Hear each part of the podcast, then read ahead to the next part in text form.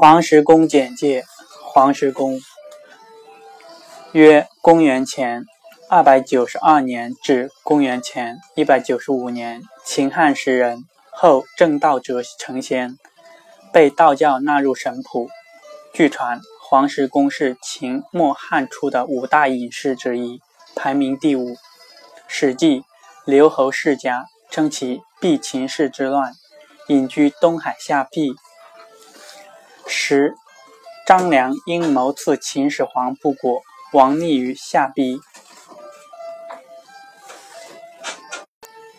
于下邳桥上遇到黄石公，黄石公三世张良后，授予素书。临别时有言：“十三年后，在冀北古城山下，黄石攻击我矣。”张良后来以黄石公所授兵书。助汉高祖刘邦夺得天下，并于十三年后，在冀北古城下找到黄石，取而保赐之。后世流传于黄石公有素书和黄石公三略。